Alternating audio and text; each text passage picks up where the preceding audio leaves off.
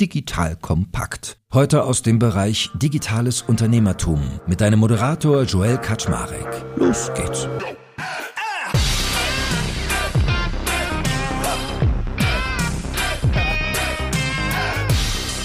Hallo Leute, mein Name ist Joel Kaczmarek. Ich bin der Geschäftsführer von Digital Compact und heute tauchen wir mal wieder ein in eine sehr schöne Welt, nämlich die der Kinder und wie sich diese mit Technologie verbinden lässt. Unser heutiger Gesprächspartner, der liebe Martin Kurzhals, hat nämlich eine spannende Firma gestartet, die den schönen Namen Tiger Media trägt. Ihr kennt sie vielleicht über die Tiger Box und es gibt auch ganz viele spannende Dinge rund um diese Box.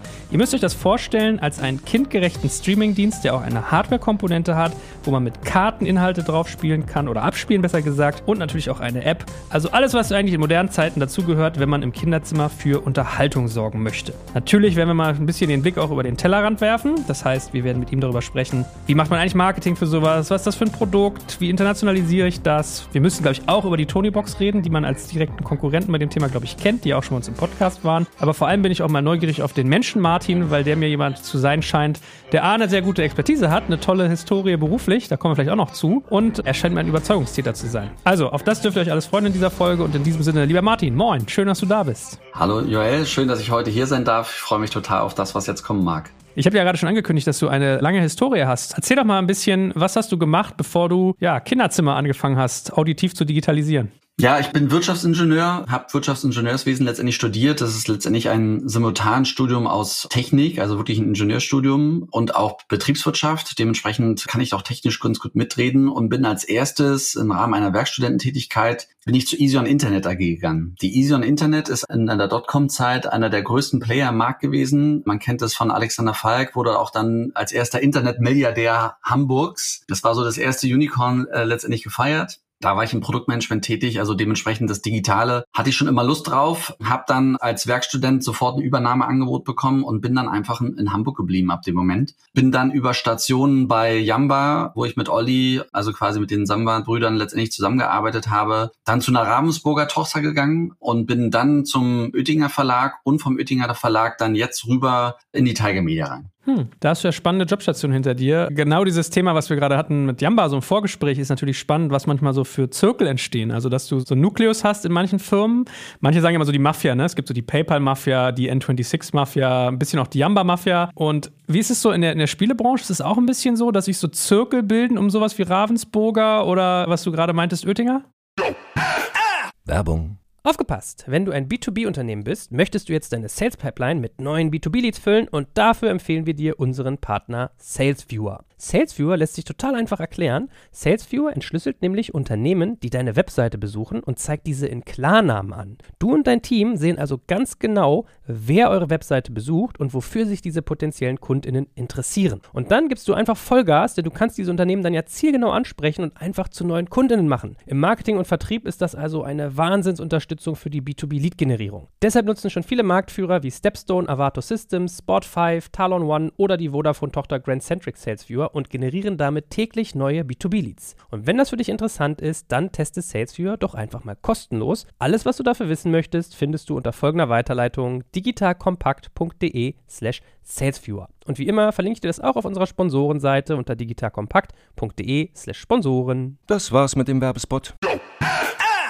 Also es ist letztendlich so, die Kinderbuchbranche und auch die Kindermedienbranche ist so ein schon ziemlicher Brei und man hat auch ein klassisches Hopping von A nach B. Also wenn man erstmal in diesen Fängen der Branche gefangen ist, dann kommt man dem auch nicht mehr weg. Das bedeutet, es gibt viele Mitarbeiter, die einfach innerhalb der verschiedenen Konzerne von A nach B wechseln und so letztendlich auf ein neues Karrierelevel letztendlich kommen. Man hat wenig Quereinsteiger, das stimmt schon. Also dementsprechend ja, die, die Kids-Branche über Buch und auch über Spielzeug hängt alles sehr eng zusammen und jeder kennt da jeden. So, und wenn du jetzt sagst, du bist von Oettinger quasi rübergewuppt im Prinzip zu deiner eigenen Gründung, also das ist ausgegründet, gibt es bei den bestehenden Playern, die in dem ganzen Kinderbereich sind, also Oettinger ist ja wirklich so einer der spannendsten Verlage, sowohl was Bücher angeht, ich glaube, das Sams ist von Oettinger, wenn ich mich nicht täusche, ne? Gehört es dazu, richtig? Ja, genau, also der Verlag Friedrich Oettinger ist ein klassischer Verlag, mittlerweile 75 Jahre alt, kennt man aus Pippi Langstrumpf, Olchis, äh, das Sams, äh, aber auch Tribute von Panem. Und äh, die haben relativ früh erkannt, schon Ende der Nullerjahre und Anfang der Zehnerjahre, dass man einen digitalen Siegeszug im Kinderzimmer irgendwann haben wird und dass man daran teilhaben muss und haben relativ schnell früh auch in die Digitalisierung investiert.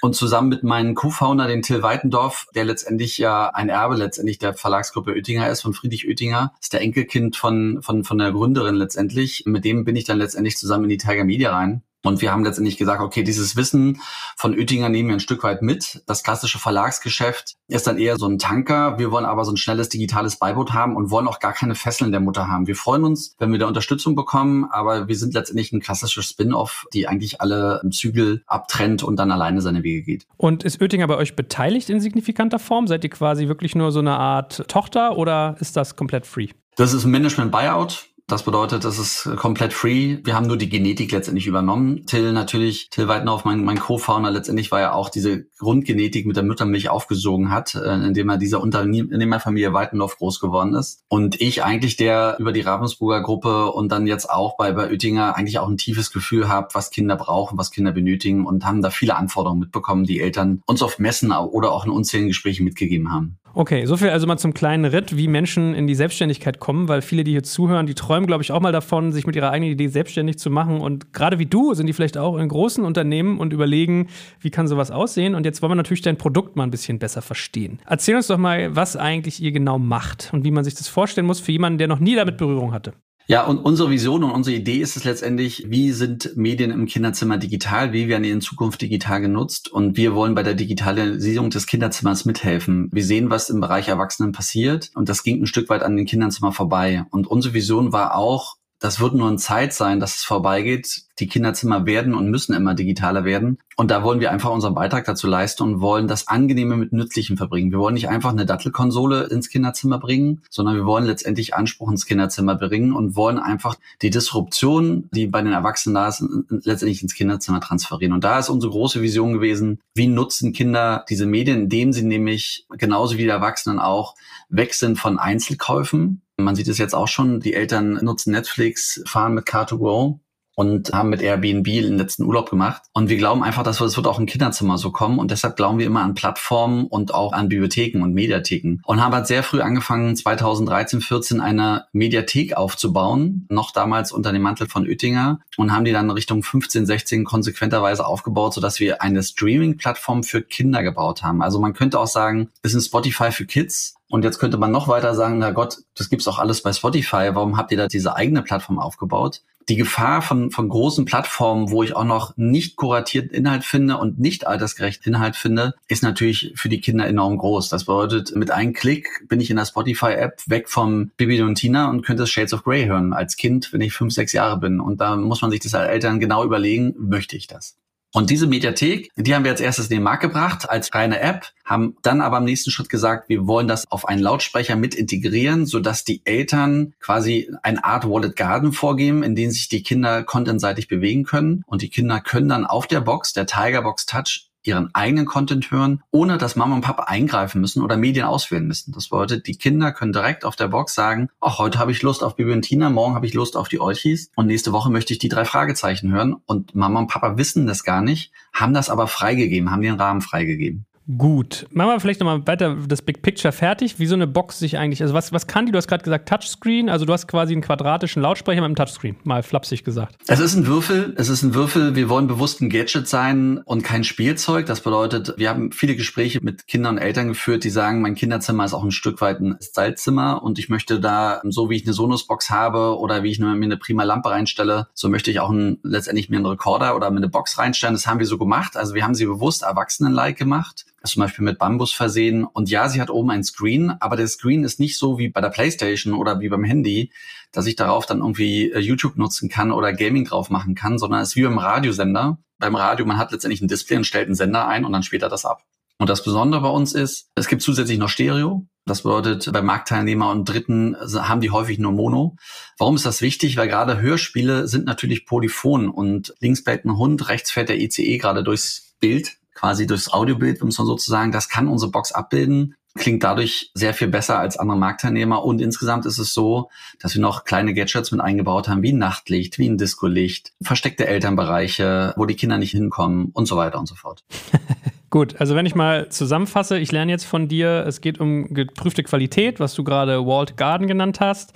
Es wird sicherlich werbefrei sein, was natürlich bei Spotify immer ein Thema ist, wenn jetzt Leute nur Spotify Free haben, also haben wir noch nicht drüber gesprochen. Ja, also ich glaube, wir reden ein Stück weit über Kontrolle, ne? Kein Smartphone involviert, also muss keine Angst haben, dass sie dir das iPad irgendwie vom Tisch hauen, weil das ist natürlich so die naheliegende Frage. Also ich hätte jetzt, wenn ich jetzt so ein ach, die sind ja immer so ein bisschen, wie soll ich sagen, so engstirnig, langweilig, risikoorientierter VC wäre, also ein Investor, würde ich natürlich sagen, aber Martin, wenn Spotify jetzt hingeht und führt einen Kinder-Account ein, Family-Accounts mit Kinder-Sub-Accounts, dann bist du doch weg vom Fenster. Was antwortest du denen? Warum es trotzdem noch so eine Brücke gibt, dass man irgendwie sagt, okay, nee, das hat trotzdem seine Daseinsberechtigung? Spotify hat eine Kinder-App, die dann auch mit Spotify Family funktioniert. Also es gibt also so eine Art kastrierte Welt. Punkt Nummer eins, die ist schon mal nicht kuratiert, aber der wichtigste Punkt, man braucht die Hardwarezugänge. Weil ein vierjähriges Kind möchtest du nicht das neue iPhone für 1400 Euro in die Hand geben und das vierjährige Kind lässt es dann fallen oder in die Badewanne oder was auch immer. Und das klingt auch ganz anders, wenn man es aus einer sonoren Box hört. Das bedeutet, wir haben den Hardwarezugang, das ist schon mal das Erste. Und das Zweite ist, wir beherrschen darauf die Software und die Firmware. Das bedeutet, während die Kollegen von Spotify quasi eine 1 zu 1 Medienausspielung sind, punkten wir auch noch mit Software drauf, die das zusätzlich letztendlich noch schützt und die die Hardware damit noch ein Stück weit sicherer macht. Und auch für die Zukunft äh, kann man natürlich, wenn man Software auf einer Box hat, was unter der Motorhaube ein Android-System ist, kann man sich vorstellen, welche Möglichkeiten letztendlich man damit hat, weil es ein kindgerechtes Gerät ist, mit dem man in der Zukunft ganz viel machen kann. Was denn so? wir sind gerade an der ersten Stufe der Disruption. Wenn man sich das anguckt, zurzeit sind es eins zu eins Substitute, die entstehen. Bedeutet, äh, wir hatten erst die Platte, dann kam ein eins zu eins Substitut, das war die Kassette, dann kam die CD und Spotify ist ein eins zu eins Substitut, wo genau das nachgeahmt wird, was es in diesem System von früher gab. Wir glauben, Digitalisierung und Disruption setzt immer dann ein, wenn der nächste Schritt gegeben wird, und zwar, wenn Intelligenz dazu kommt und man das Digitale nicht mehr nur als Substitut sieht, sondern als Potenzialchannel. Und Potenzialchannel ist zum Beispiel, wie verschmelzen Medien miteinander. Ich habe es gerade schon versucht zu sagen, wir glauben ganz stark an Hybridmedien. Leute, wir sehen jetzt schon, dass Medien zusammen verschmilzen. Wenn wir uns Spotify angucken, sehen wir da auch erste Tendenzen. Da sind auf einmal bewegte Cover vorhanden.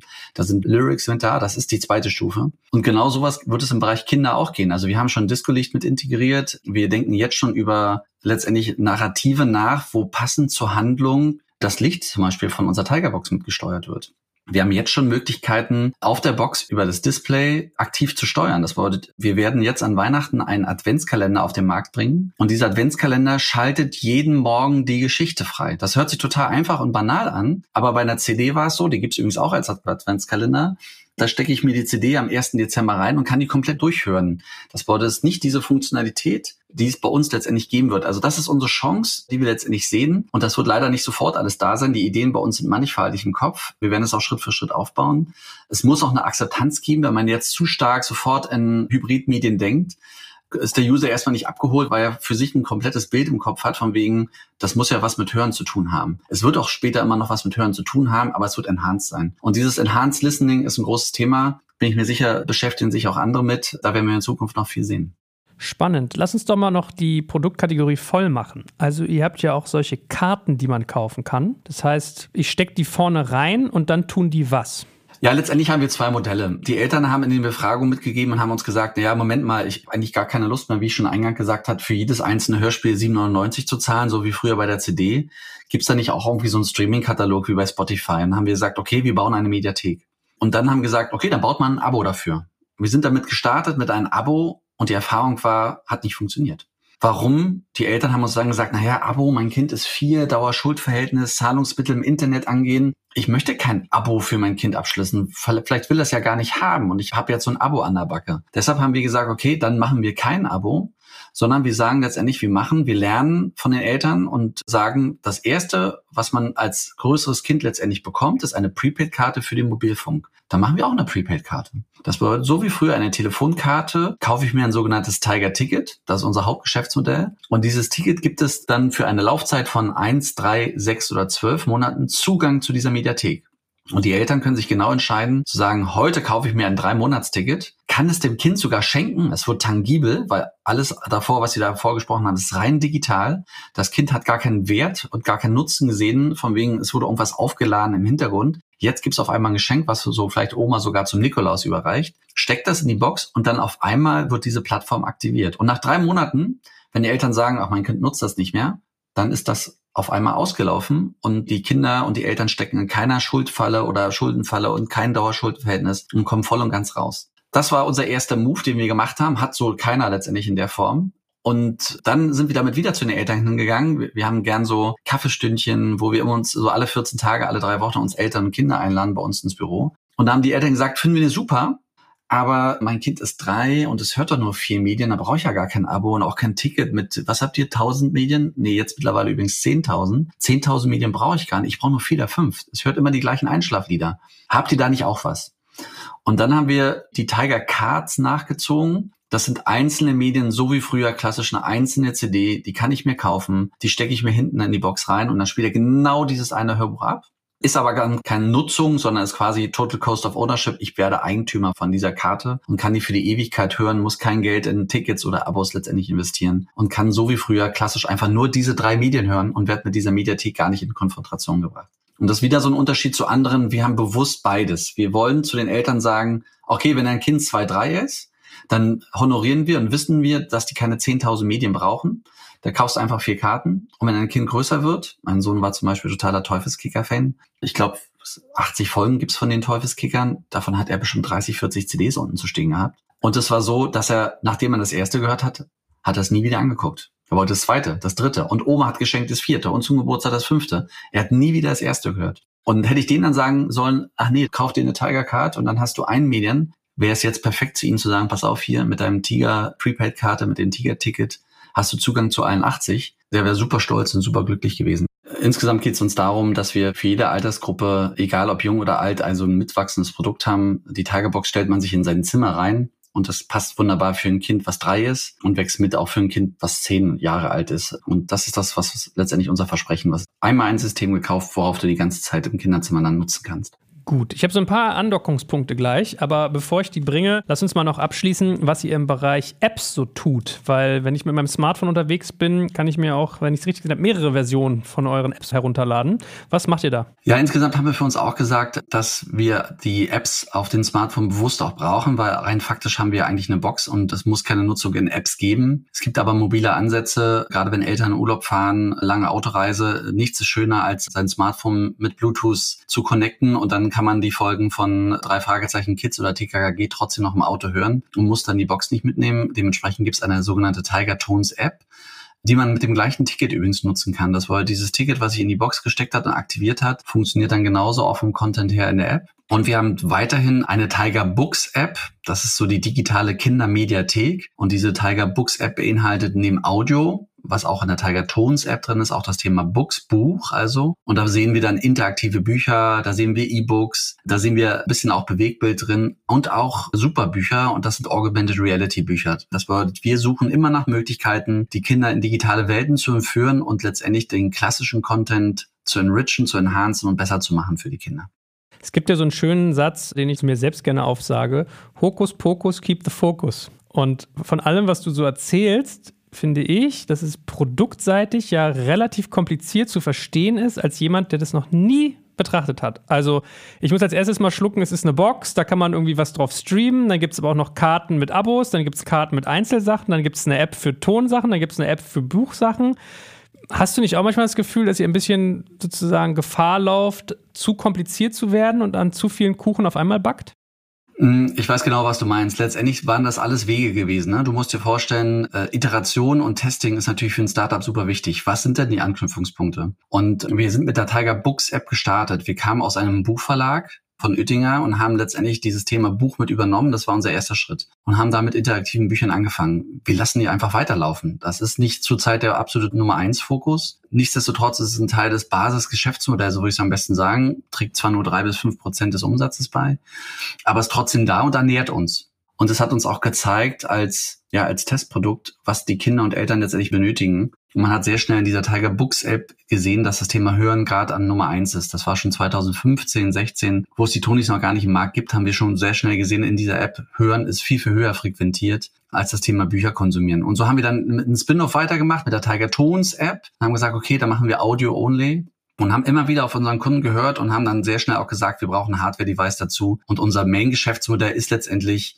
So kompliziert ist es nicht. Streaming auf einer Kinderbox. Wart ihr denn eigentlich damit vor der Tony-Box dran? Weil wenn ich mich richtig entsinne, sind die 2013 gestartet, oder? Nee, nee, nee, nee, nee. Also die Tony-Box ist, glaube ich, im Marketing 2016. Äh, könnt ihr jetzt nochmal nachgucken, das kann auch gern 15 gewesen sein. Uns als Oettinger im Bereich des Digitalen gab es schon deutlich früher und auch die Ideen, die bei uns letztendlich im Kopf gereift sind, digitales Kinderzimmer und auch spezielle Audio-Enhancements, die gab es bei uns schon deutlich davor. Das bedeutet, wir haben schon damals sehr früh klassische E-Books mit Audiospuren aufbewertet, mit professionellen Sprechern und ähnliches und haben die dann letztendlich bei uns in die App reingebracht und auch festgestellt, da gab es die Tonis noch gar nicht, dass das auch besser funktioniert. Also wir waren da sehr früh schon mit dem Thema unterwegs aber um zum Marktteilnehmer zu kommen, der hat es natürlich dann auf den Punkt gebracht. Die Tonis haben dann einen grandiosen Job gemacht und haben dann eine dedizierte Box und das Thema Hören da einfach auch in die deutschen Kinderzimmer gebracht, keine genauen Statistiken zurzeit von mir, aber ich denke mal, die haben um den Bereich drei Millionen Boxen verkauft und da können die mega stolz drauf sein. Da haben die richtig, richtig gute Arbeit gemacht. Ja, ich meine, es ist ja sonst so the big elephant in the room, ne, zu fragen, wer hat da eigentlich wen inspiriert, weil die machen eine Box, also vielleicht für alle Hörerinnen und Hörer, die die Tony-Box nicht kennen.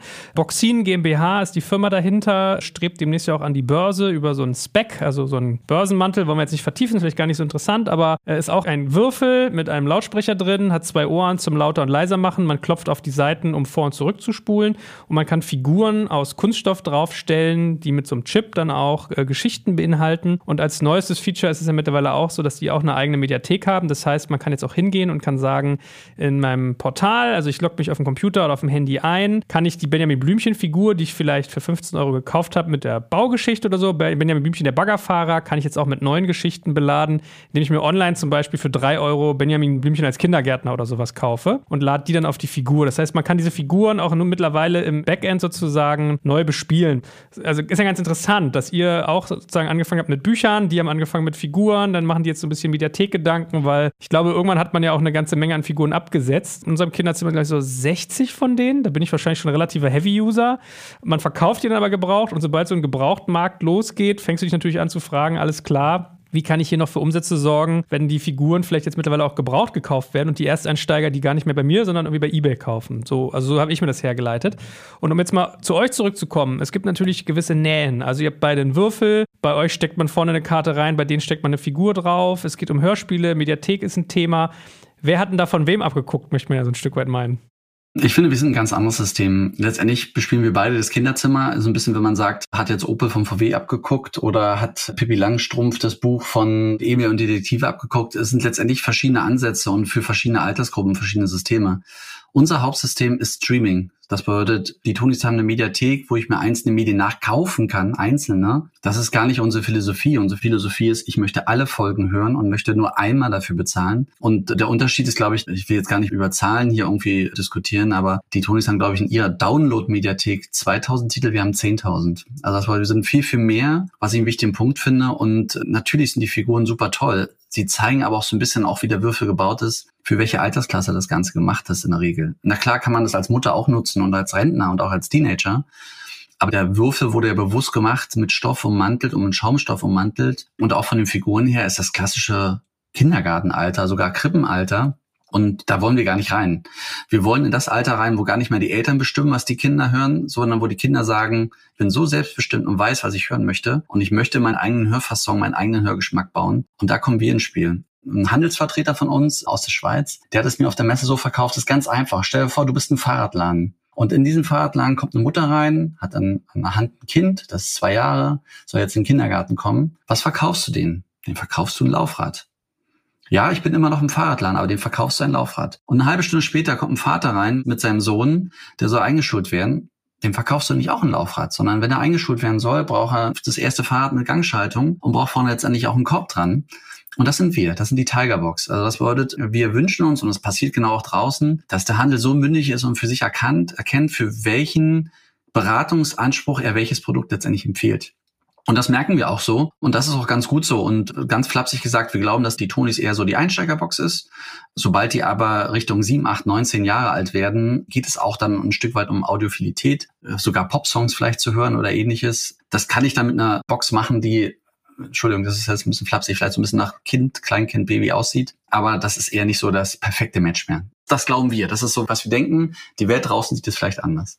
Ich habe ja lange immer, also ich rede jetzt mal aus der richtig herzlosen, asozialen Eltern-Kunden-Perspektive gedacht. Ich bin mir ehrlich gesagt nicht sicher, ob es Eurobox war oder eine andere. Ich war beim Mediamarkt, habe die Tony-Box gesehen, daneben eine andere und ich glaube, ihr wart, ich bin mir aber nicht ganz sicher und habe so gedacht, hm, die machen irgendwie alles, was die Tonys richtig machen, falsch. Also das war so meine erste Intuition, dass ich dachte, es ist eigentlich echt smart zu sagen, wenn ich schon ein Medium drauflegen muss, damit was abgespielt wird, dann habe ich noch den Zweiteffekt, dass du mit der Figur spielen kannst. Ich habe ehrlich gesagt noch kein Kind mit diesen Figuren spielen sehen, mal jenseits dessen. Aber so diese emotionale Komponente, die ist natürlich viel höher bei einer schön gestalteten Gussfigur. Da bist du auch ganz schnell so bei Schleich und ähnlichen Assoziationen als bei zum Beispiel einer Karte, ja. Und so wie sie sich nach oben vielleicht was abschneiden, weil sie irgendwann nicht mehr cool genug sind, schneidet ihr euch auch nach unten was ab, weil der Dreijährige kann jetzt wahrscheinlich eure Box auch nicht so gut bedienen, weil halt so ein Touch-Interface schon noch was anderes ist. Plus, ich weiß gar nicht, und dann diskutierst du mal mit mir und sagst, warum ich falsch liege oder was du anders siehst. Plus, ich denke mir so, wenn dein Sohn 80 von diesen Folgen gehabt hätte, von diesen, wie hast du genannt, Teufelskickern, also mich, ich habe immer die Feststellung gemacht, wenn man so viel Angebot hat, überfordert das eigentlich eher. Du weißt dann gar nicht, was du hören sollst. Du hast nichts, also selbst wir Erwachsene, finde ich, mir geht das so. Deswegen, das waren so meine Konzepthypothesen, wo ich dachte, das haben die eigentlich ganz schlau gemacht. So eine Verknappung, den haptischen Faktor, das Spielende, das schöne Design. Die haben ja auch eine krasse CI, die sich überall durchzieht. Ich gebe dir aber recht, wahrscheinlich wird ein Zehnjähriger sagen, also hier die pinke Box mit Ohren dran. Nee, geht gar nicht. Kann schon sein, ja. So. Aber spiegel mal, wie du das siehst.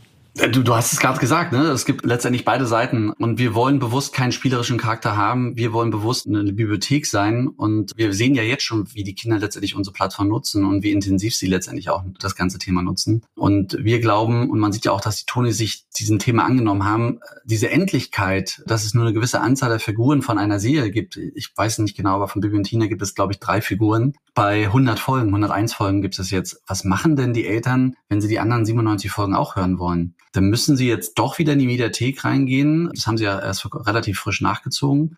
Müssen sie in die Mediathek reingehen und müssen dann jeweils, müssen die Eltern mitwirken und sagen, so jetzt kaufe ich das Hörspiel eins zwei, drei, vier, fünf, weil mein Kind möchte die ja alle hören. Also, oder viele, vielleicht nicht alle, aber zumindest 10, 15, 20, 30 Stück hören. Und da haben die Tonis jetzt reagiert, haben sie auch super gemacht mit Downloads. Aber unser Ansatz ist, Nutzung anstatt Eigentum. Und wir wollen auch bewusster ein System sein, wo wir einfach sagen, ja, und wenn er morgen keinen Bibi und Tina mehr hört, dann habe ich die ganzen Downloads gekauft und dann kommt nach Bibi und Tina kommt dann Sternschweif oder drei Fragezeichen. Das ist so genau die Frage, mit der wir uns beschäftigt haben, wo wir gesagt haben, nee, wir wollen gar nicht eine Figur sein, wo man was rausstellt. Nein, wir wollen keine spielerische Komponente. Nein, wir sind einfach ein, wir sagen auch manchmal Radio mit einem Display oben drauf, wo man sich seinen Radiosender einstellt und später den Sender ab.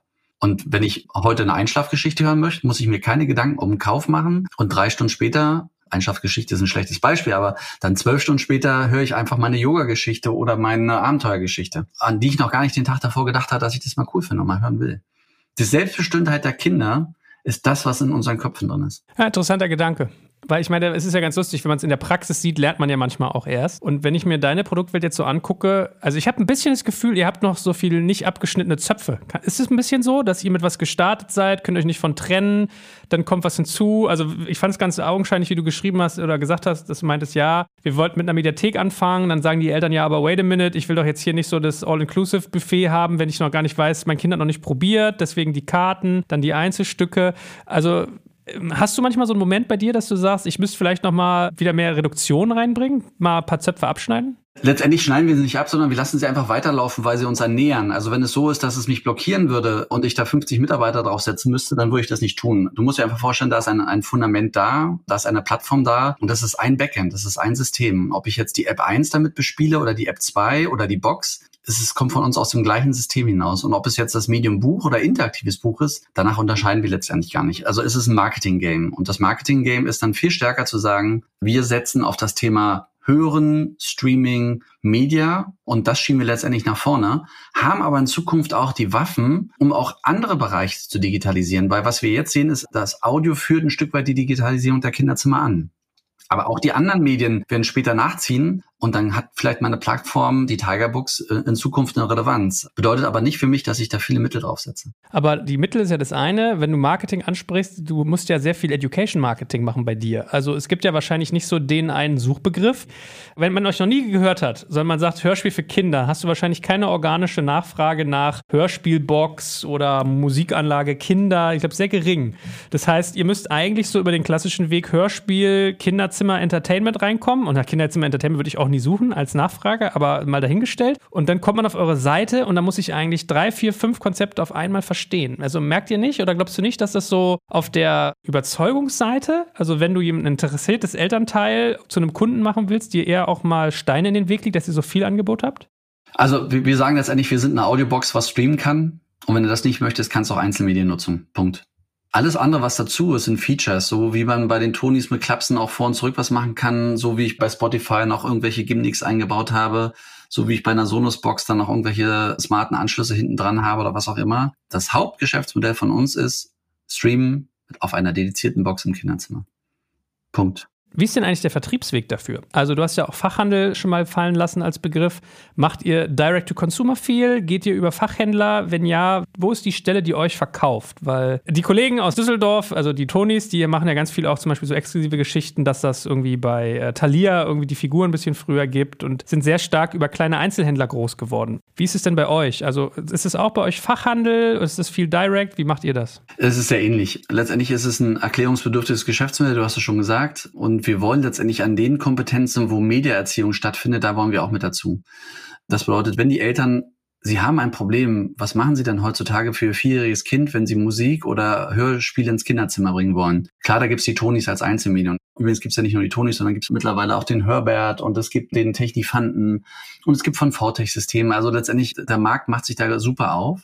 Und da sagen wir, pass auf, wir haben einen komplett anderen Ansatz. Wie du früher eine Medienempfehlung gemacht hast, lieber Thalia oder lieber Osiander oder lieber MyToys, das sind so die Granten, mit denen wir letztendlich zusammenarbeiten, die freuen sich letztendlich auch, weil sie merken, ihre CD-Regale, die sie in der Vergangenheit hatten, die tragen einfach nicht mehr und die, die, Leute kaufen das nicht. Und deshalb suchen sie natürlich händeringend nach Ersatzen, weil sie haben nichts davon und wir sind die einzigen, die ihnen letztendlich die Chance gibt, an dem Streaming-Markt teilzunehmen. Das bedeutet, wie kann denn sonst so ein Thalia oder die Buchhandlung um die Ecke und auch ein Spielwarenhandel an der digitalen Revolution teilhaben? Ja, über Einzelmedien, über die Tonefiguren, aber am Streaming sehen sie gar nichts. Ja, sie können sich überlegen, von Spotify so eine Voucherkarte reinzuhängen oder ähnliches. Aber das wird da letztendlich nicht gekauft. Und wir bieten ihnen die Chance und laden sie auch dazu ein, zu sagen, pass auf, so wie früher, kommt ja zu dir in den Handel, lieber Händler, kauft sie ein Ticket. Dieses Ticket ist physisch und wir wollen es auch physisch lassen, weil wir den Geschenktecharakter haben wollen. Das nimmt er sich bei dir am Point of Sale und geht damit nach Hause und du kriegst eine Marge dafür. Und nicht wie bei Spotify, wenn da Umsatz geschrieben wird, kriegst du null, sondern du kriegst bei uns eine anständige Marge. Also habe ich es richtig verstanden? Ihr beteiligt eure Händler auch wirklich wie so eine Art Affiliate quasi an euren Streaming-Umsätzen? Ja, unsere Streaming-Ansätze sind durch das Tiger-Ticket. Ne? Ich habe es ja eingangs gesagt, also wir glauben nicht an Abo und keine Dauerschuldverhältnisse, sondern wir verkaufen physische Karten, sogenannte Prepaid-Karten, Tiger-Tickets. Und diese Tiger-Tickets kaufe ich im Laden und das ist Zugang zu einer Streaming-Welt Tiger. Und diese Tickets kaufe ich bei Thalia, bei MyToys, stecke die mir in die Box, verschenke die vorher an, an das Kind, also Oma verschenkt es an das Kind.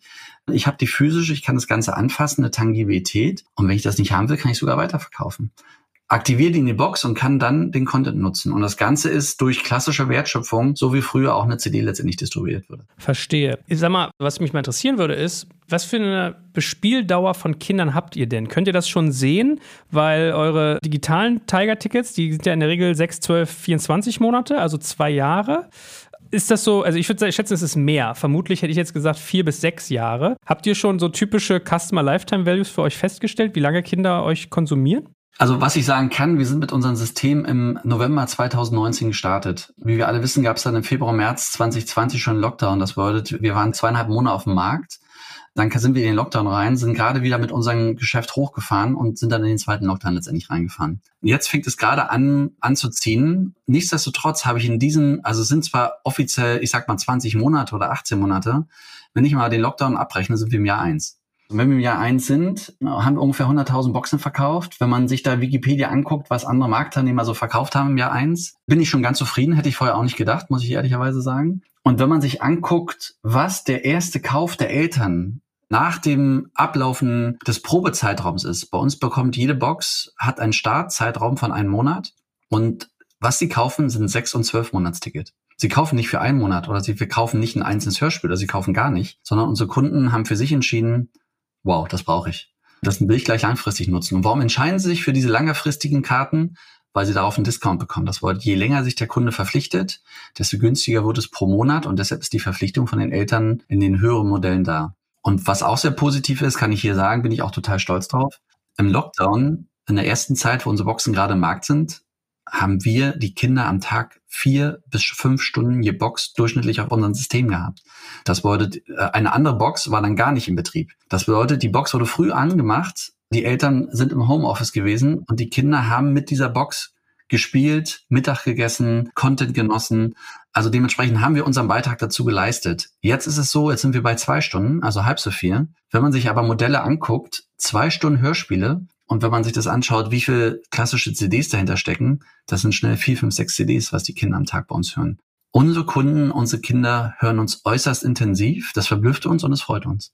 Und hilf mir mal auf die Sprünge. Bei so Modellen wie Spotify oder Netflix frage ich mich ja immer, wie funktioniert das eigentlich für die Content-Produzenten? Weil ich kenne ja durchaus ein paar Musiker, nicht ganz unbekannte Nasen, die früher mit dem Verkauf von CDs, Platten und natürlich Konzerten bis heute sehr viel Geld gemacht haben und jetzt sagen, bei so einem Spotify-Stream verdiene ich irgendwie 0,001 Cent oder irgendwie sowas in die Richtung.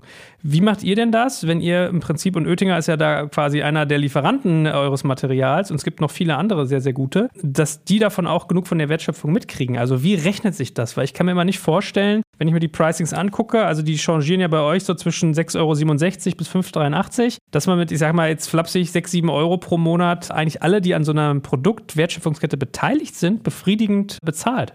Der wesentlichste Punkt ist, weshalb unser System da einen Vorteil hat, ist die Kleinigkeit oder die Begrenztheit. Spotify, ich weiß nicht genau, hat 6, 7, 8 Millionen Titel und die Eltern werfen 9,99 Euro dafür rein. Und die Sichtbarkeit für die Contentgeber darin ist extrem klein. Dazu kommt, dass der Großteil der Nutzung bewusst chartgetrieben und ähnliches ist. Das es wird viel mehr Musikcontent letztendlich genutzt. Dementsprechend geht Hörcontent und gerade Kindercontent in diesen großen Plattformen komplett unter. Und das haben die Major Labels für sich letztendlich auch alle erkannt. Und bei uns mischen nicht hunderte von Labels und sieben Millionen Titel rum, sondern bei uns gibt es 10.000 Titels und sieben oder acht Labels.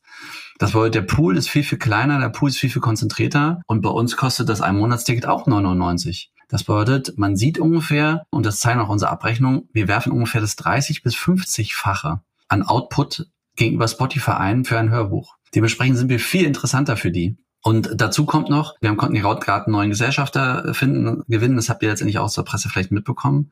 Der Zugang zum Endkunden ist für ein Sony, für ein Edel, für ein Kiddings super, super wichtig. Den haben sie in der Form bei Spotify nicht. Da kann man nicht mitdiskutieren und mitreden. Welcher Content soll heute vorne gezeigt werden? Wie sehen denn überhaupt Kundennutzung aus? Was passiert dann in der App und so weiter und so fort? Den Zugang haben sie bei uns. Und bei uns kriegen sie eine viel höhere Sichtbarkeit und eine viel höhere Nutzung, als sie letztendlich beim Spotify-System je bekommen würden. Aber ich meine, das 30-fache von sehr, sehr, sehr wenig Geld ist ja immer noch nicht so richtig viel Geld. Ist es wirklich so, dass man da signifikante Umsätze fährt als Label?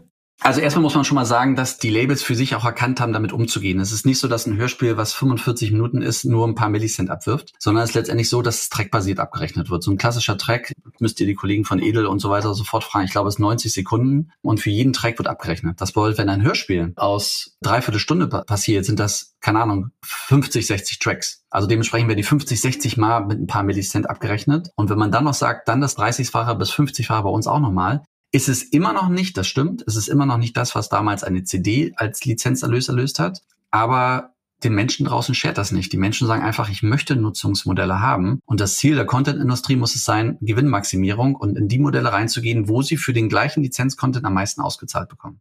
Jetzt verstehe ich endlich mal, warum die das immer so aufstückeln. Ich habe das bei so drei Fragezeichen, wenn man die bei Spotify sich mal anguckt, da ist es in der Tat so, wie du sagst, 60 kleine Minifolgen, 90 und so weiter. Interessant. Was gelernt. Kannst du mich sonst mal mit hinter die Kulissen nehmen? Wie ist denn so ein Lizenzdeal mit so einem Label? Weil, so wie ich es immer verstanden habe, hat man ja sogar auf manche Sachen relative Exklusivität. Also ich habe bei den Tonys damals gelernt, dass die gesagt haben, okay, beim Thema Hörspiel ist natürlich so eine Sache, aber dadurch, dass wir die Verbindung aus Figur plus Hörspiel sind, haben wir teilweise wirklich Möglichkeiten zu exklusiven Lizenzverträgen. Das schützt natürlich auch wieder vor Wettbewerb. Hast du sowas auch? Und nimm uns mal wirklich mit, wie, wie läuft sowas ab, so eine Verhandlung?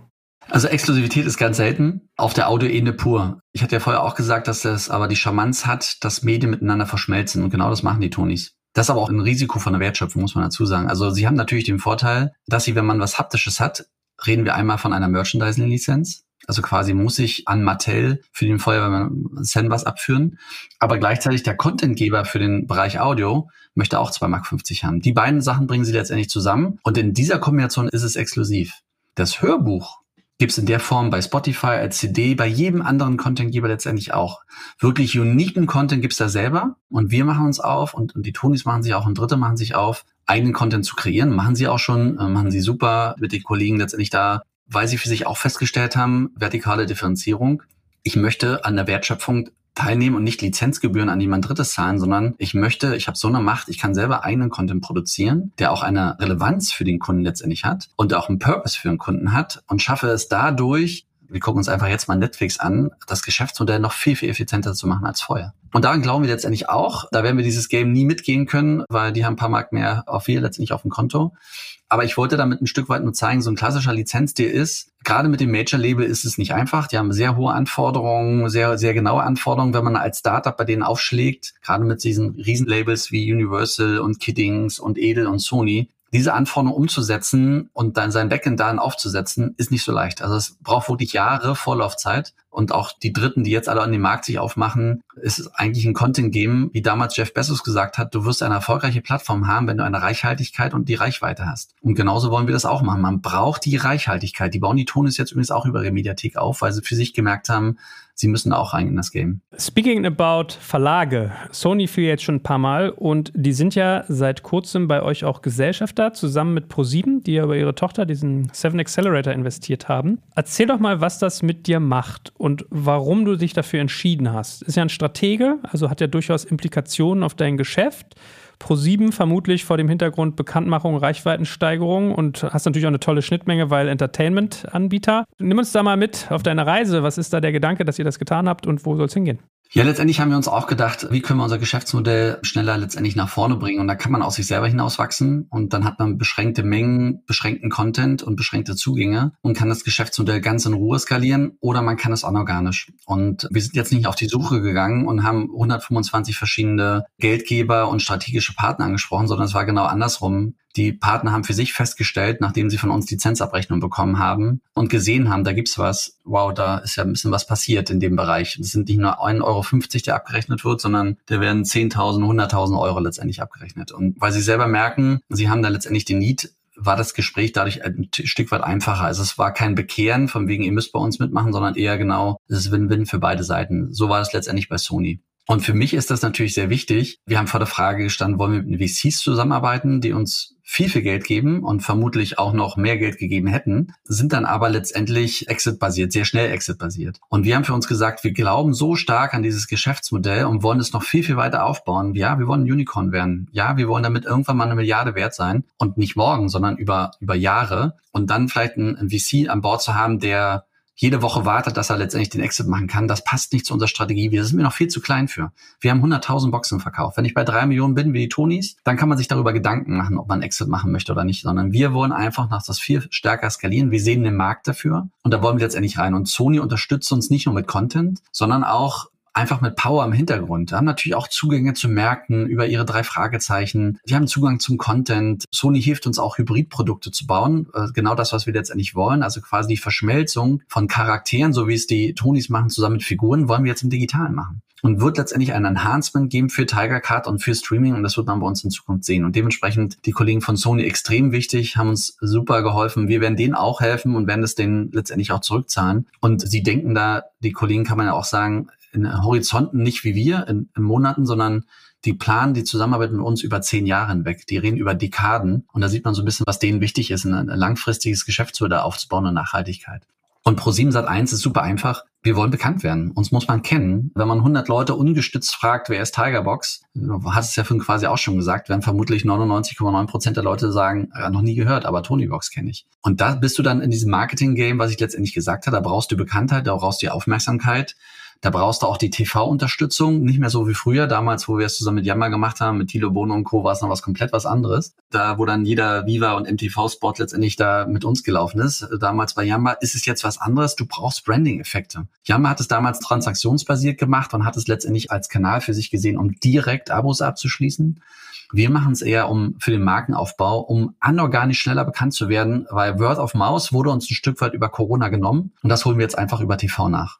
Und TV ProSieben darf man nicht so, äh, letzter Satz noch dazu, darf man nicht mehr nur als Fernsehunternehmen sehen, sondern ich sage einfach nur Stichwörter wie Join Mediathek, ich sage einfach nur Stichwörter wie Maske Zinger, die dann mittlerweile den nächsten Tag die Webseite von dem bombardiert wird, um zu gucken, wer enttarnt wurde. Und wenn man da geschickt in diesen Formaten drin ist, wo auch die perfekte Zielgruppe ist, da sind Familien unterwegs, sind meistens Freitagabendsendungen, da wollen wir rein. Da wollen wir letztendlich den Traffic auf uns beziehen, da wollen wir bekannt werden.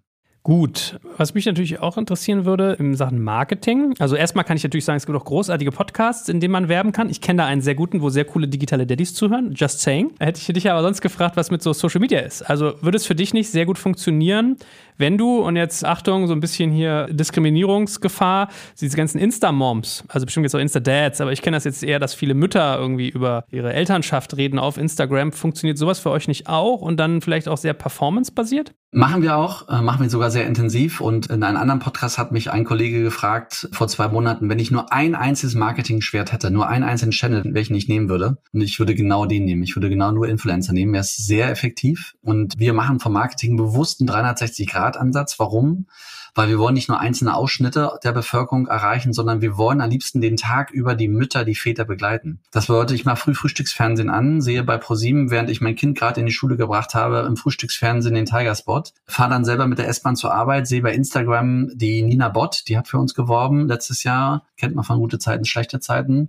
Und an Weihnachten am 6. Nikolaus hat Sarah Lombardi mit ihrem Sohn letztes Jahr die Tigerbox in die Hand gehalten und hat letztendlich gesagt, dass sie das System total toll findet. Und so gibt es viele Influencer draußen, die wir letztes Jahr schon für uns gewinnen könnten. Viele davon sogar gratis, weil sie von dem Konzept überzeugt sind die das letztendlich dann für uns in die Kamera gehalten haben. Und das ist der effizienteste Kanal. Warum? Ich habe die Rückkopplung. Bei TV habe ich zwar dann auch ab und zu ein paar Views auf der Webseite, die ich mir angucken kann, wenn so ein Werbespot ausgestrahlt wurde, aber den direkten Impact habe ich über Links, habe ich natürlich genau solche Influencer-Aktionen. Und wo wir letztes Jahr mit Sarah Lombardi zusammengearbeitet haben, ich kriege es nicht mehr genau hin, aber ich glaube, innerhalb von drei Stunden, nachdem der Beitrag ausgestrahlt wurde, hatte ich doppelt so viele Follower bei Instagram gehabt. Innerhalb von Minuten innerhalb von Minuten. Und da haben die eine gewisse Größe und uns ist schon eine Authentizität wichtig. Es nützt nichts, dass Dieter Bohlen diese Box hochhalten würde, sondern wie du schon gesagt hast, es muss die klassische Zielgruppe sein und sie muss auch Lust auf dieses Produkt haben und sie muss Kinder in dieser Altersgruppe haben, weil eher bei Babys ist es für uns nicht so interessant. Da sind andere eher stark. Wir wollen uns bewusst an den Powerhörer halten, wenn die Kinder älter sind und da brauchen wir das gewisse Klientel für.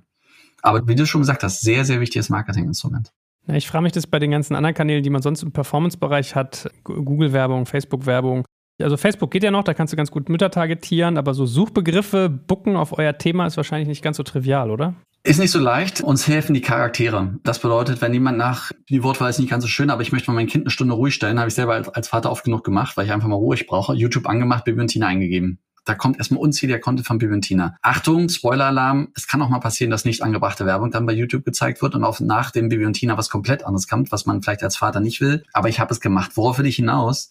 Die Kraft und die Macht, die letztendlich diese Kanäle haben und auch YouTube und Co. haben, sind nicht zu unterschätzen. Und wenn ich dann im richtigen Moment dem Elternteil oder dem Kind zeige, dass es nicht nur Bibi und Tina Hörspiele gibt, sondern jetzt die Bibi und Tina Box mit allen Hörspielen drauf und dass man die jetzt, keine Ahnung, auch zusammen in der Kooperation mit Kiddings irgendwie besonders attraktiv letztendlich bekommt, auch mit, mit einem Bonus und so weiter und so fort, habe ich eine Relevanz weil ich dann sehr zielgruppenspezifisch an deren Klientel bin, der Powerhörer und Eltern, die nach einer Lösung suchen.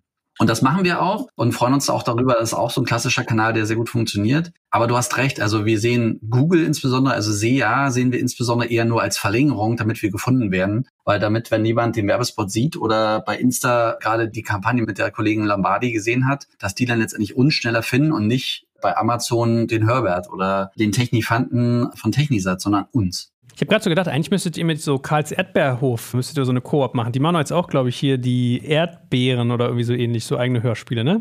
Die machen auch ein Hörspiel, genau. Interessant, weil ich musste an die nämlich gerade denken, wenn ich mich nicht täusche, expandiert Karls Erdbeerhof gerade fleißig nach China und USA und die Tonys sind ja auch so auf US-Expansion. Wie ist es denn bei euch mit den Märkten? Also bisher deutschsprachig, was kommt noch?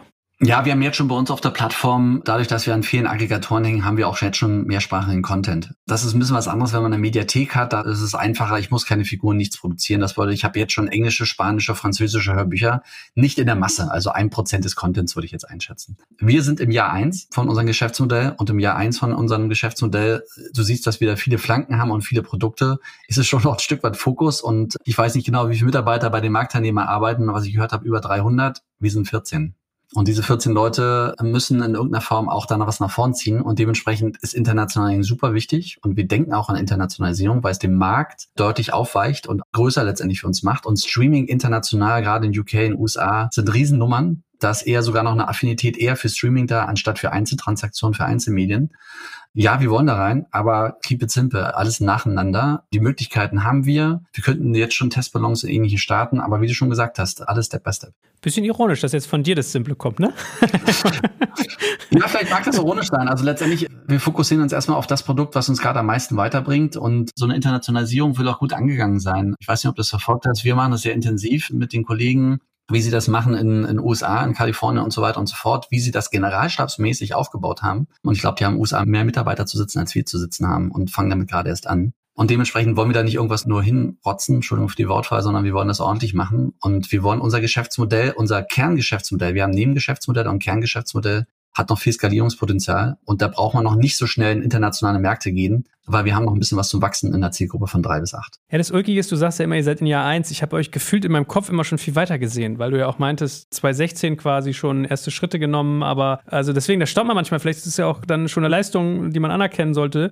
Also ich finde sowieso 100.000 Boxen ist auch nicht wenig, aber dass man euch eigentlich schon viel reifer wahrnimmt. Und als du vorhin, und das wäre so jetzt meine letzte Frage auch oder in, in Richtung Ende, als du vorhin meintest, irgendwie im Lockdown vier Stunden Kinderhörzeit, was mich noch interessieren würde, ist, was habt ihr noch für Ausbaugeschichten? Du hast ja schon ein bisschen gesagt, ihr wollt so Enhanced Media machen, ihr wollt Augmented Sachen machen, ihr wollt Multimedia machen, weil wenn du natürlich jetzt an Lockdown denkst, können wir auch sagen, macht ihr zum Beispiel auch was mit Learning für Kinder, wenn die vor ihrer Box sitzen und zuhören. Also kann die zum Beispiel auch den Rückkanal, einen Lautsprecherkanal hat ja ist ja auch ein Mikrofon, nur umgekehrt eigentlich.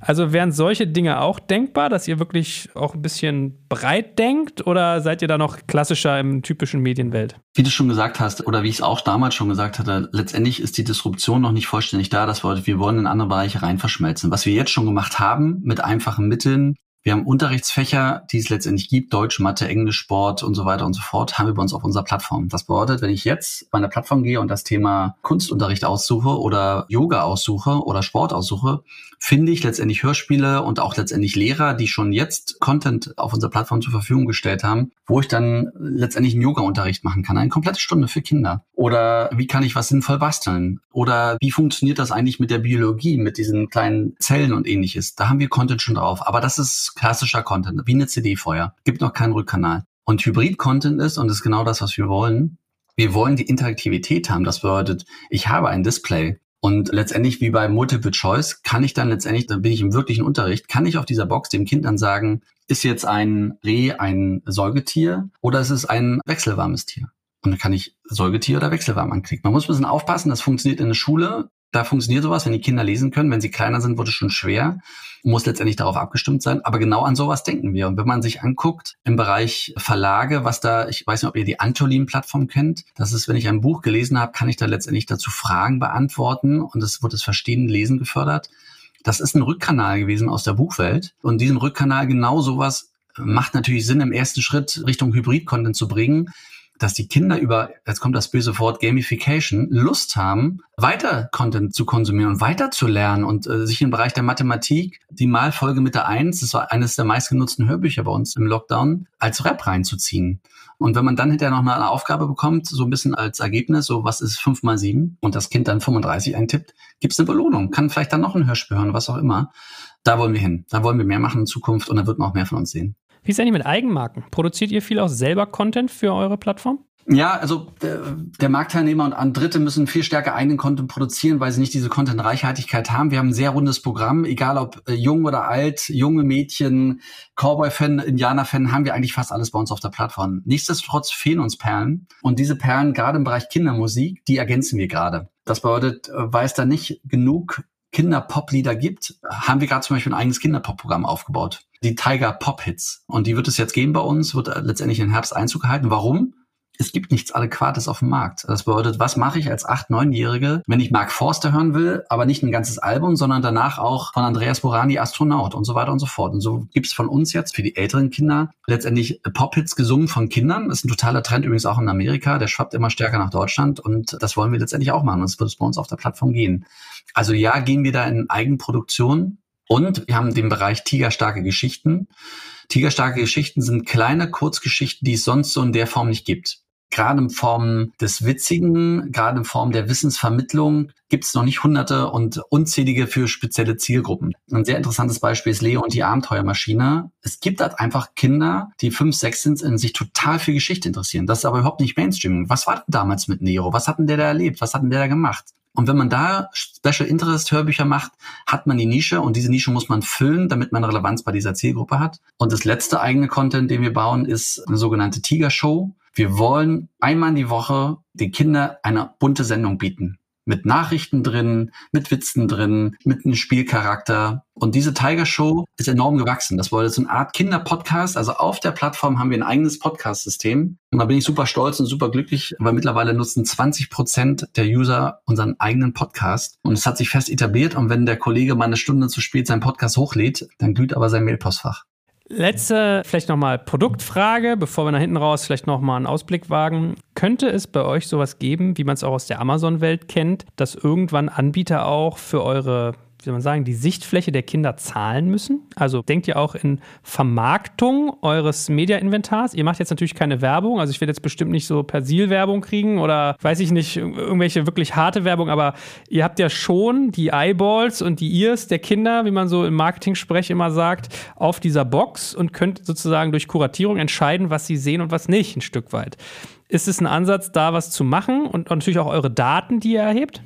Also Daten ist natürlich ein ganz wichtiges Medium. Wie nutzen Kinder Hörbücher? Wo steigen sie aus? Das ist ein Mittel, weshalb auch dritte strategische Partner natürlich Interesse haben an Tiger. Ist gar keine Frage, weil das ist der direkte Endkundenkontakt. Zum Thema Kuration. Wir wollen bestimmen und nicht das Geld soll bestimmen, was wir gut für unsere Kinder finden. Wir haben einen Redakteur, der den ganzen Tag nichts anderes macht, als die ganzen Anlieferungen von diesen Labeln sich anzuschauen. Und der hat richtig Spaß. Der kuratiert unser Programm in der Form, dass er sagt, ach, heute kommt der neue Olchis-Kinofilm, dann nehme ich den heute mal nach vorn und stelle den als erstes vor. Und das möchte ich mir nicht nehmen lassen, äh, dass dann, keine Ahnung, ein, ein Edel, ein Kiddings oder was auch immer sagt, hier Kurzhals hast du 5000 Euro, heute machst du mal einen No-Name-Titel, den ich aber unbedingt promoten muss, mal ganz vorne drauf. Wir haben da eine Macht. Also wir sehen jetzt schon, wenn wir Titel auf die Boxen raufschieben und letztendlich als Empfehlung der Redaktion kennzeichnen, sehen wir, wie sofort die Abrufe nach oben gehen und unzählige Menschen und Kinder draußen es anfangen zu streamen. Wir sehen diese Macht, wir glauben aber auch an die redaktionelle Freiheit. Wir sind die Bibliothekare der Mediathek. Die Kinder müssen uns vertrauen. Und sobald wir einmal dieses Vertrauen verloren haben und falsche Empfehlungen gemacht haben, wird es ganz schwer, diese Reputation wieder aufzubauen. Und da möchte ich mir nicht nachsagen lassen, ich habe da einen Titel reingedrückt, weil er da 2,50 Mark für bekommen hat. Das muss man sich ganz genau überlegen. Stand heute würde ich das kategorisch ablehnen. Hm, ist doch mal ein Wort. Gut, Martin, es gibt viele Dinge, die euch umtreiben und viel zu tun. Abschließend, wenn wir uns irgendwie in zwei Jahren widersprechen würden, was glaubst du, was werdet ihr erreicht haben? Was sind dann eure Ziele? Ja, wir wollen letztendlich eine, eine Aufmerksamkeit auf unser System bekommen haben. Wir möchten, dass wir anstatt 100.000 Boxen zu dem Zeitpunkt in zwei Jahren ungefähr 500.000 Boxen bis eine Million Boxen verkauft haben. Warum? Wir glauben einfach, dass wir eine Relevanz haben in der Zielgruppe etwas ältere Kinder, fünf bis acht, fünf bis zehn. Wir glauben, dass neben starken Teilnehmern wie Herbert, Tonys und so weiter und so fort wir unseren Platz finden über diese Streaming-Technologie. Und wir sind uns ganz sicher, dass Streaming in die Kinderzimmer so Einzug halten wird über uns. Martin, ich bedanke mich bei dir, dass du ausgehalten hast, dass ich viele Sachen viel zu schlecht kenne für meine Verhältnisse von deinem Produkt. Weil man, merkt ja auch vielleicht auch, also auch wenn man sich mit beschäftigt hat, man staunt doch, was für ein Tiefgang manchmal drin ist. Und deswegen fand ich das ein interessantes Gespräch mit dir, weil ich glaube, dass viele Menschen, die selbst Unternehmen bauen, heute mal gelernt haben, wie man eigentlich Produktentwicklung so auf strategisch-konzeptueller Ebene auch äh, betrachten kann. Und dass wir uns ja auch ein bisschen kabbeln durften. Also, dass wir auch mal sozusagen äh, inhaltlich andere Richtung waren. Das hat mir viel Spaß gemacht. Und ja, keep us posted. Vielen Dank, dass du da warst. Vielen Dank für die Einladung, hat mir wirklich auch Spaß gemacht. Und ich fand es nicht kabbeln, sondern ich fand es einfach einen interessanten und spannenden Austausch. Danke fürs Zuhören beim Digital Kompakt Podcast. Du merkst, hier ziehst du massig Wissen für dich und dein Unternehmen heraus. Wenn du mit uns noch erfolgreicher werden möchtest, abonniere uns auf den gängigen Podcast-Plattformen. Und hey, je größer wir werden, desto mehr Menschen können wir helfen.